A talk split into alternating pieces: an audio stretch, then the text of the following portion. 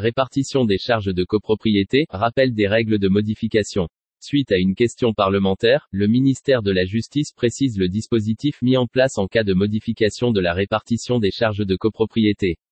Des règles prévues par les articles 11 et 12 de la loi numéro 65 557 du 10 juillet 1965. La répartition des charges est fixée dans le règlement de copropriété. La répartition des charges est directement liée à la répartition de l'immeuble par lot. Elle est fixée dans le règlement de copropriété. Celui-ci constitue la charte commune de l'immeuble, à laquelle les copropriétaires ont adhéré préalablement à l'acquisition de leur lot. En effet, le montant de la part de charge supportée par chaque lot constitue une caractéristique essentielle du bien. Tout acquéreur doit en être préalablement informé. En application de l'article L721-2 du Code de la construction et de l'habitation et du dernier alinéa de l'article 5 du décret numéro 67223 du 17 mars 1967 afin d'éviter une remise en cause permanente de la répartition et du paiement des charges, génératrice d'insécurité juridique, l'article 11 de la loi numéro 65 557 du 10 juillet 1965 pose un principe d'ordre public. La répartition des charges telle qu'elle résulte du règlement de copropriété ne peut être modifiée que par l'Assemblée générale statuant à l'unanimité des voix de tous les copropriétaires. Une dérogation importante à l'intangibilité de la répartition des charges.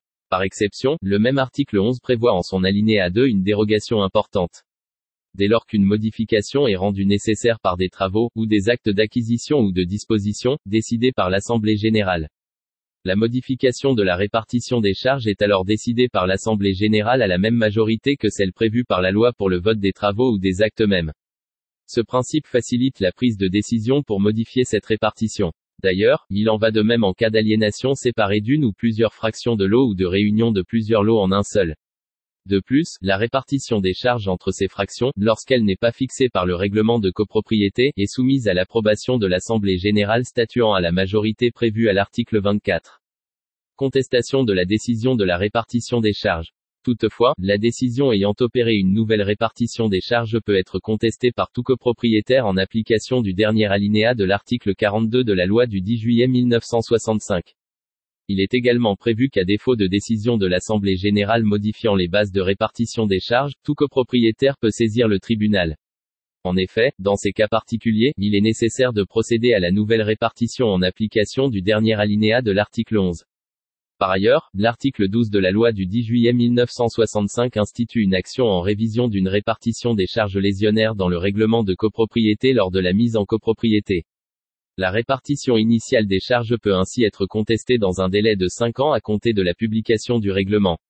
Le délai est de 2 ans à compter de la première mutation d'un lot, par le propriétaire d'origine, depuis cette publication. La demande de révision pour lésion est possible dans deux cas. Afin de limiter les demandes en révision pour lésion, la loi n'ouvre cette action que dans deux hypothèses. Elle résulterait d'une répartition non conforme à celle prévue à l'article 10.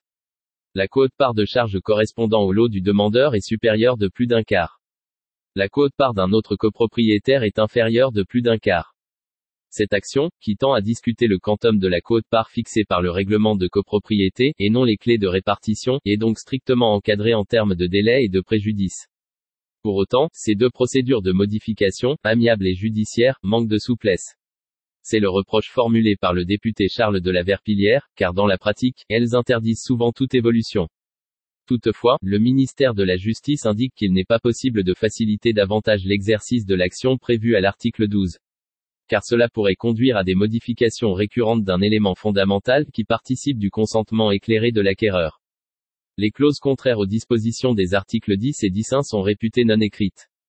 Enfin, il est rappelé que tout copropriétaire peut solliciter, à tout moment, l'établissement d'une répartition des charges conforme aux critères impératifs de répartition des charges posés à l'article 10 de la loi du 10 juillet 1965.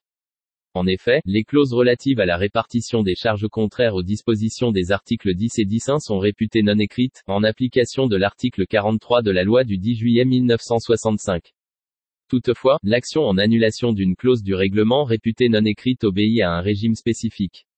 Cette action ne peut aboutir que si l'un des critères légaux de répartition entre les charges n'a pas été respecté. À savoir l'utilité objective ou la valeur relative des parties privatives comprises dans chaque lot. En conclusion, il s'avère que ce dispositif assure un équilibre satisfaisant entre stabilité et sécurité juridique. Par ailleurs, il permet d'éviter à certains copropriétaires d'être victimes d'une répartition des charges lésionnaires ou injuste. Il n'est donc pas envisagé, en l'état, de le modifier. Question numéro 24028 de Monsieur Charles de la Verpillière, Les Républicains, 1. Question publiée au JOL, 29-10-2019, page 9566. Réponse publiée au JOL, 2, 6, 2020, page 3856.